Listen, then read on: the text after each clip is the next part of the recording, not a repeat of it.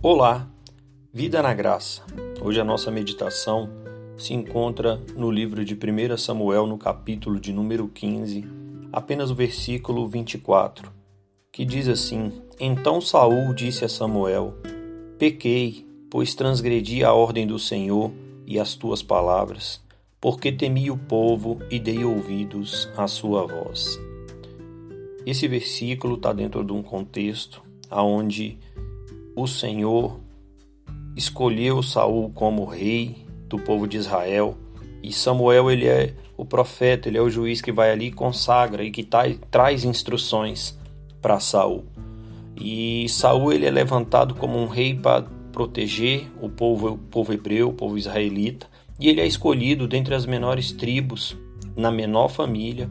Deus manda Samuel separar Saul para conduzir o seu povo, defender, proteger e seguir as instruções.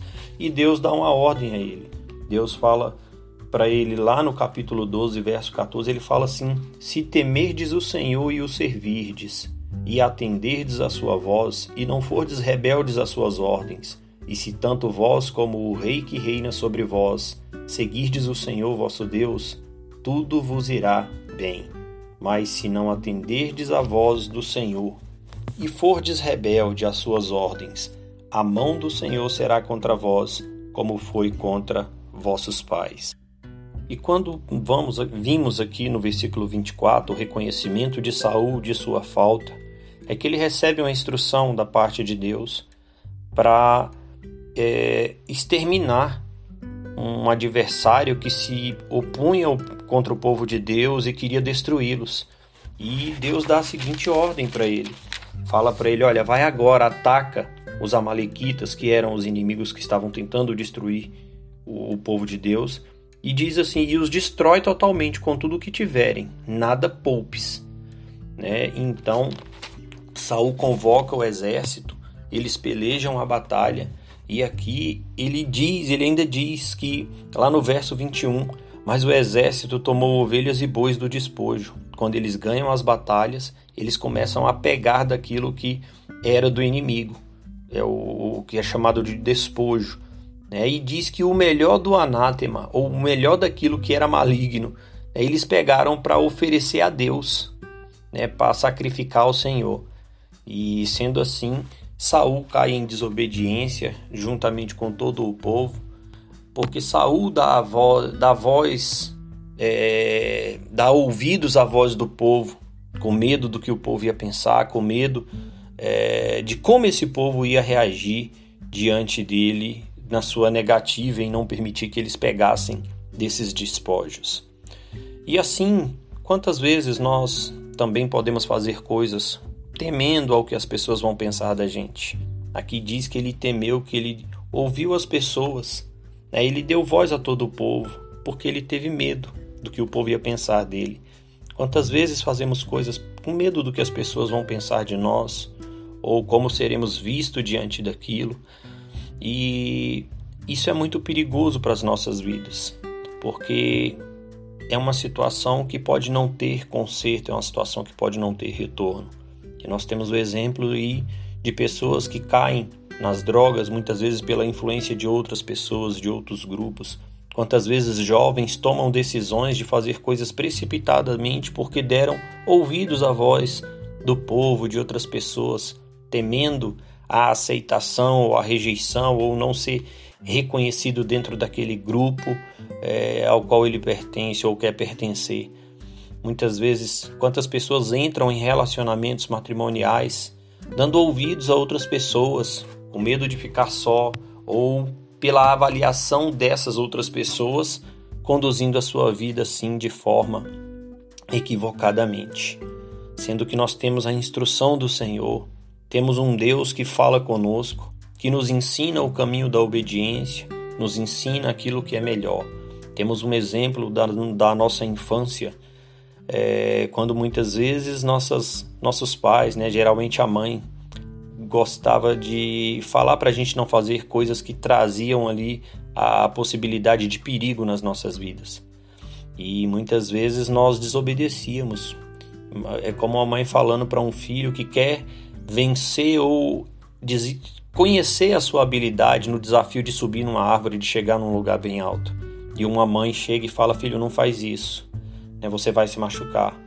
E muitas vezes nós ou não, demos, não damos ouvidos e seguindo a nossa vontade encaramos aquele desafio. Quantas crianças já não levaram quedas, já não sofreram aí acidentes por conta de fazer coisas dando por sua vontade, né? Dando, dando, é, não dando ouvidos ao que a mãe o orientou, né? De não fazer.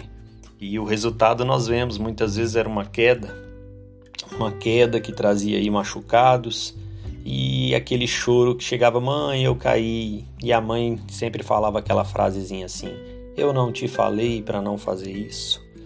O perigo de dar ouvidos a vozes diferente daquela que é a voz de Deus, diferente daquela que é a voz de quem Deus colocou para nos conduzir, ao exemplo aqui da mãe, que é uma autoridade na vida do filho, e é claro, e é, é por princípio daquilo que ela está ensinando em proteger uma criança ou ensinar o tempo certo para que ela busque desenvolver aquela habilidade. O perigo de dar ouvidos à voz estranha, é o tipo de queda que nós sofremos. A primeira é a queda moral, pela desobediência, pelo desacatar, pelo desonrar a mãe numa ordem de não fazer aquilo que ela falou para não fazer, que ela recomendou não fazer. O segundo é o dano físico, que muitas vezes pode ser uma fratura ou causar uma imobilidade em algum dos membros daquela criança.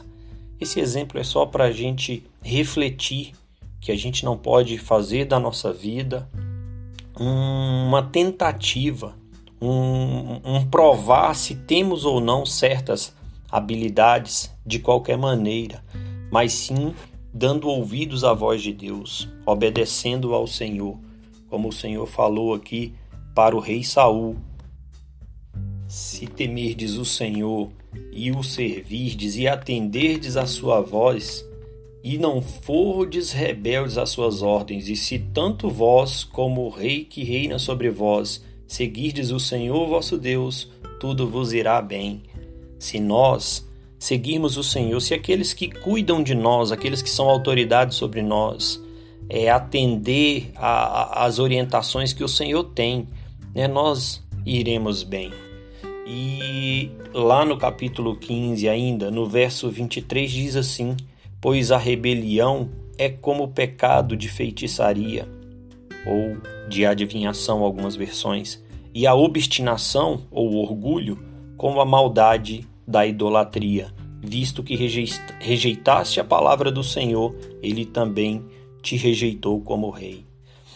A rebeldia é como pecado de feitiçaria o rebelde ele fica encantado, ele vislumbra, ele acredita que ele vai conseguir, que ele vai ter êxito naquilo que ele deseja para si.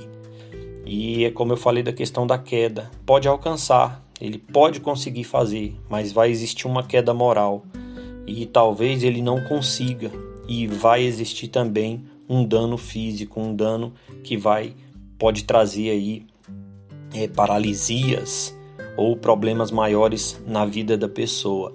Mas ah, o orgulho né, é como a maldade da idolatria. Quando o ser humano se orgulha naquilo que ele quer, ele quer para si, ele se coloca num altar aonde ele quer que o seu desejo, que a sua vida tenha aí satisfeito a, a sua vontade, tenha a sua vontade satisfeita. E ouça a voz do Senhor. Esse texto nos encoraja a vivermos uma vida temendo a Deus, seguindo as suas instruções, dar ouvidos à voz do Senhor, obedecer à voz do Senhor, obedecer àqueles que o Senhor colocou sobre nós como autoridade. Né? E é claro, não é uma obediência cega, não é uma obediência de qualquer forma, mas buscando honrar a Deus seguir os princípios e os propósitos de Deus na vida de todo ser humano.